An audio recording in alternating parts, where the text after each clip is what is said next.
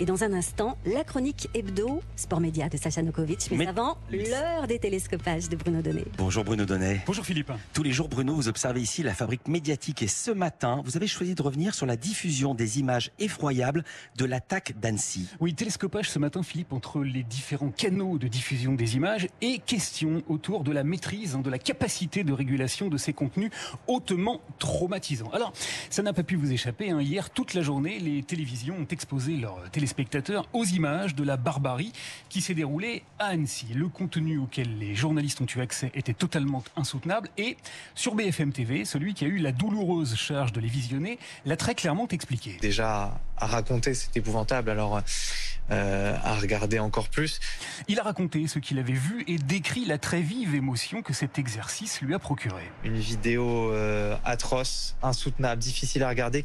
Du coup, sur BFM TV, les journalistes ont fait un choix, celui de ne diffuser que les images qu'ils estimaient montrables, tolérables pour la sensibilité du grand public. Et le présentateur a d'ailleurs fait une mise en garde salutaire avant de diffuser la séquence expurgée donc des passages les plus insoutenables. Je précise à l'adresse des téléspectateurs que nous avons tout fait, même si les faits sont effroyables. Donc la vidéo en elle-même est très dure à regarder. Soyez-en conscients, nous avons fait en sorte d'enlever les éléments visuels et sonores les plus euh, difficiles. Voilà, ici les images ont donc été sélectionnées, maîtrisées en quelque sorte, et à 20h, les journaux télévisés ont fait rigoureusement le même choix. Sur TF1, un journaliste a commencé par décrire le début de la séquence et l'attitude de l'agresseur. Dans sa main droite, un couteau.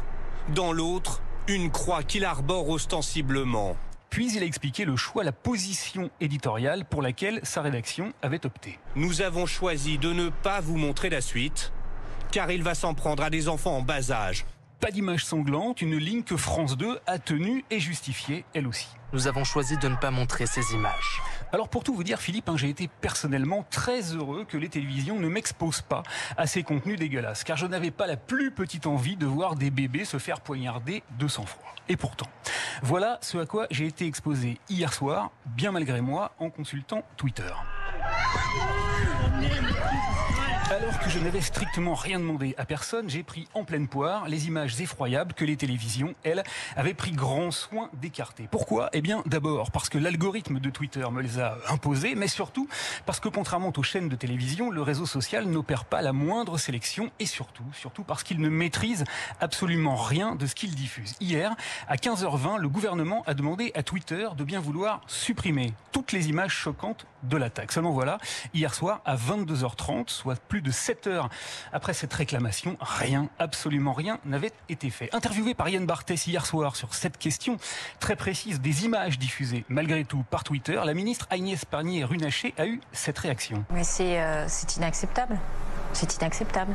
Une indignation, certes, mais qui cachait mal le constat d'impuissance totale du politique sur la régulation des contenus. Alors, c'est un problème, hein, Philippe, un problème médiatique majeur, car aujourd'hui, tandis que les télévisions maîtrisent parfaitement leurs antennes, sur les réseaux sociaux, aucune régulation n'est opérée, parce que c'est difficile, parce que les contenus viraux sont démultipliés des millions de fois, certes, mais surtout parce qu'il n'y a pas de réelle volonté chez ceux qui dirigent ces réseaux de prendre le problème à bras le corps. Voilà pourquoi, ce matin encore, il est possible de voir l'image d'un bébé se faire poignarder. Nous vivons une époque sans filtre.